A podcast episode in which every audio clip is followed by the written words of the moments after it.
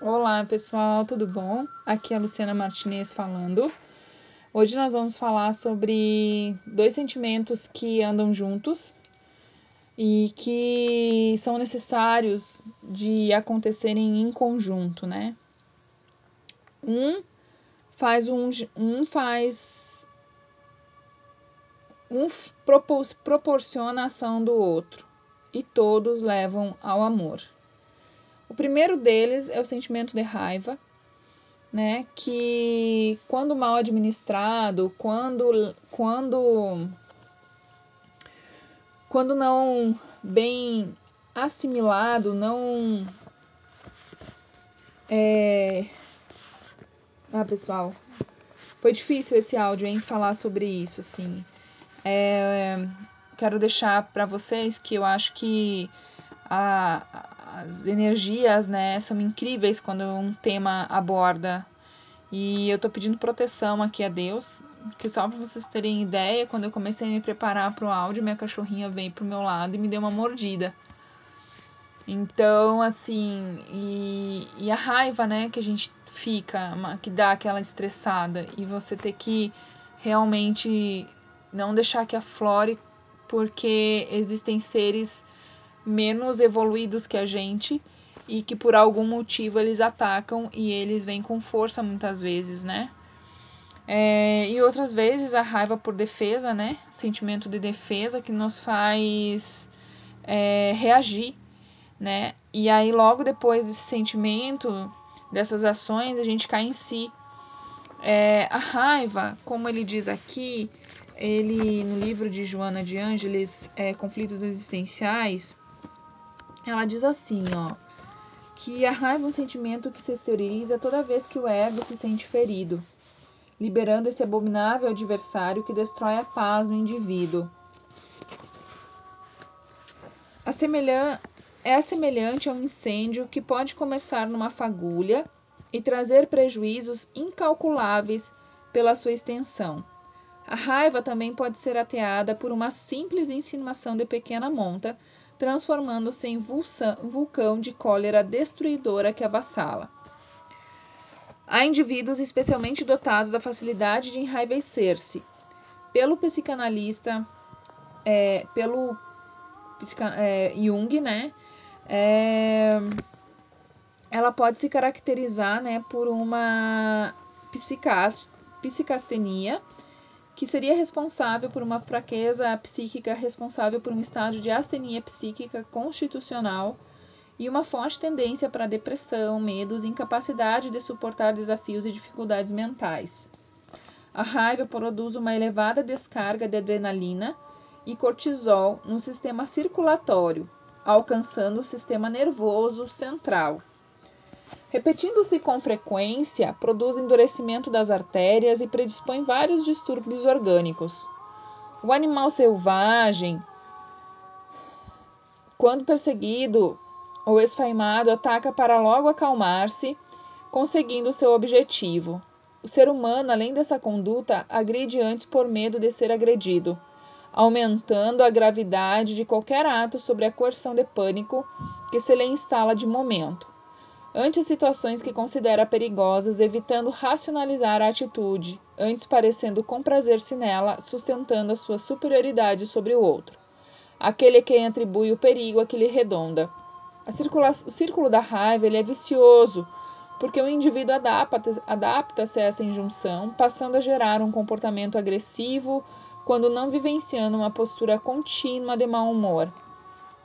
Essa raiva inditosa é resultado de pequenas frustrações e contínuas castrações psicológicas, muitas vezes iniciada na constelação familiar, quando pais rigorosos e imprudentes, violentos e injustos, assumem postura coercitiva em relação aos filhos, impondo-lhes sem a possibilidade de diálogos esclarecedores. Em estados de amargura pela falta de oportunidade de defesa ou de justificação que se convertem em revolta surda, explodindo indevidamente quando já se faz uma carga muito pesada na conduta. A afirmação da personalidade numa criança teimosa, por exemplo, a falta de discernimento por necessidade de adquirir, adquirir experiências, gerando atrito com os pais e familiares mais velhos, é direcionada através do desenvolvimento emocional e intelectual do educando através da educação. Mas também quando esse ressentimento não é elaborado pelos cuidadores, pelos familiares, pelos educandos, eles podem se tornar. É, pode provocar um fundo ressentimento e desencadear uma raiva profunda e acumulada. Pode resultar também da timidez do indivíduo que ofere a raiva porque não pode se expressar, foge para transtornos profundos que o maceram. A raiva é um choque violento que abala profundamente o ser humano, deixando rastros de desalento e de infelicidade. Ela está habitualmente presente nos debates domésticos quando os parceiros não admitem ser amodestados ou convidados à reflexão por atitudes incompatíveis com a própria afetividade ou decorrentes de situações que surgem necessárias para os esclarecimentos que facultam a melhor a conduta. A raiva tem duas vertentes de procedência. A primeira, mais remota, que é de natureza espiritual, originária de um, uma existência pregressa do espírito, quando mais soberbo e primário. É, e também da existência atual, a, na grande maioria. Como a gente pensa, nem tudo vem de vidas passadas. Muito pelo contrário, os nossos karmas também são conquistados nessa vida. Os desafios que a gente enfrenta ele que a gente enfrenta agora é para ser superado. Então, se a gente já veio com esse desafio, é porque em outra vida é, a gente exercitou bem mais, né? Então, ele diz assim, ó, que agora é treino para não para não sucumbir, né? Então, a existência presente quando fatores de temperamento educacionais, socioeconômicos empurram numa situação penosa geradora de conflitos. E aí o conflito ancestral, quando a pessoa vem com ele, ele gera muita culpa, né? E é um mecanismo de alerta, um mecanismo de autodefesa. E aí ele pensa que o mundo é muito hostil, né? E aí isso gera raiva e agressividade. Então a culpa também origina, essa culpa ancestral pode gerar uma raiva, né? E acumular pequenas raivas não liberadas terminam por infelicitar o ser, afligindo emocionalmente, levando especialmente a transtornos depressivos pela falta de objetivo existencial, por desinteresse de prosseguir na luta. De vez em quando, os suicídios, aqueles que ficam, sentem raiva dos que se foram, porque eles pensam que poderiam ter feito mais, se sentem culpados ou não amados, por que, que não foram consultados antes? Então, mas isso e isso termina por intoxicar. Então a gente pede para que não se sintam culpados por isso, né? Cada um teve seu momento, cada um fez o que achava melhor ter feito, mesmo que isso a gente saiba que a gente não pode também ser responsável pelo outro sempre, né? E enfim, cada um está no seu momento de vida. É, a sua constância responde por destrambelhos do sistema nervoso central, por disfunções de algumas glândulas, secreções endócrinas, por diversos problemas do aparelho digestivo e pelo irregular comportamento psicológico, podendo gerar processos degenerativos dos órgãos. A raiva é um sentimento de desajuste da emotividade que merece contínua vigilância a fim de que não transforme uma segunda natureza na conduta do indivíduo. E e aí ele fala assim que a gente poderia evitar muitos acidentes de trânsito se a raiva fosse contida, né? Então é, é isso. E aí ele fala qual é a nossa terapia, né? O ser humano processa seu desenvolvimento intelecto moral passo a passo, então assim como o desenvolvimento das emoções. A incidência da raiva, portanto, é perfeitamente normal, tornando-se grave a não capacidade de administrar. O ego ferido precipita-se em postura inadequada que se arrependerá de imediato ou mais tarde. Tomando contínua como resultado de estresse, de ansiedade, de insegurança e de medo mórbido, faz indispensável uma terapia psicológica de modo a ser detectada a causa desencadeadora do fenômeno perturbador que tende a agravar-se quando não cuidado de forma adequada. Uma psicoterapia de forma cuidadosa fará com que os conflitos adormecidos do inconsciente venham à tona e que possam ser superados, principalmente aqueles conflitos que geraram-se durante a infância e adolescência. Os processos de aparente epilepsia ou de esquizofrenia, recuperação da morte simulada por catalepsia, hemorragias de cegueira, surdez, mudez, dilações orgânicas, até as mais graves ocorrências de distância, utilizando-se do incomparável poder que se fazia possuidor. A cura desses processos que Jesus liberou através da psico, do pseupsiquismo é hoje, hoje, hoje pode ser realizada através da psicoterapia, né? Todos são possuidores de preciosas energias que dimanam do Pai, algumas das quais encontram incitas neste mesmo ou as recebem mediante interferência dos nobres condutores espirituais da humanidade. Por fim, o autocontrole é o que deve manter a relação às suas reações emocionais de qualquer natureza, disciplinando a vontade, educando os sentimentos e adaptando-se a novos hábitos saudáveis imprescindíveis a uma existência rica em saúde. E aí eu abri o livro, né, que fala sobre o ânima, o, o ânima, o livro de Carl Jung, que fala sobre o elemento feminino, né, no homem.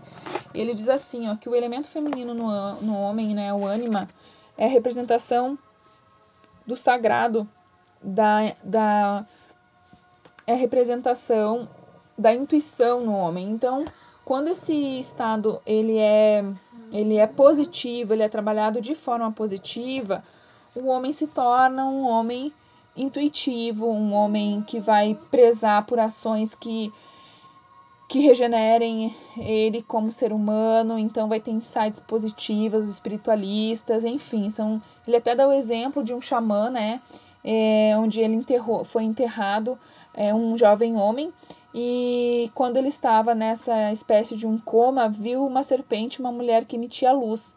Ele ensinou-lhe tudo o que precisava saber e mais tarde, como seu espírito protetor, ajudou a exercitar sua difícil profissão, pondo em comunicação com as forças do além. Essa é uma experiência que mostra o ânima como personificação do inconsciente masculino.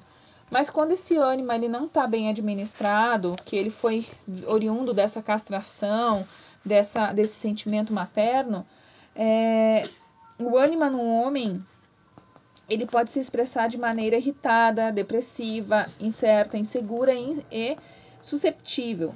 Se ele for capaz de dominar, fortalecerá até a masculinidade. Então, assim, e dá vários exemplos aqui sobre a importância dessa energia no homem e sobre a importância do desenvolvimento de um ânima saudável no ser humano. E ele diz assim, para finalizar, termino com uma mensagem de perdão que é. foi a mensagem que eu abri, que diz assim: Há muitas maneiras de pedir perdão. Quem se aproxima de ti sem coragem de nada dizer está procurando reconciliação. Não exijas dos outros um pedido formal de desculpas. Não tripudie sobre a discreta atitude de umidade de quem reconheça o erro. Para ser esquecida a ofensa, pede que não seja relembrada. Facilita as coisas para quem procura olvidar o passado. Não fiques remorando as experiências amargas de quem faliu. O perdão genuíno jamais espezinha. Imagina-te escutando referências constantes sobre as tuas quedas. Como seria ruim? Muda de assunto com um sorriso e perdoa com espontaneidade.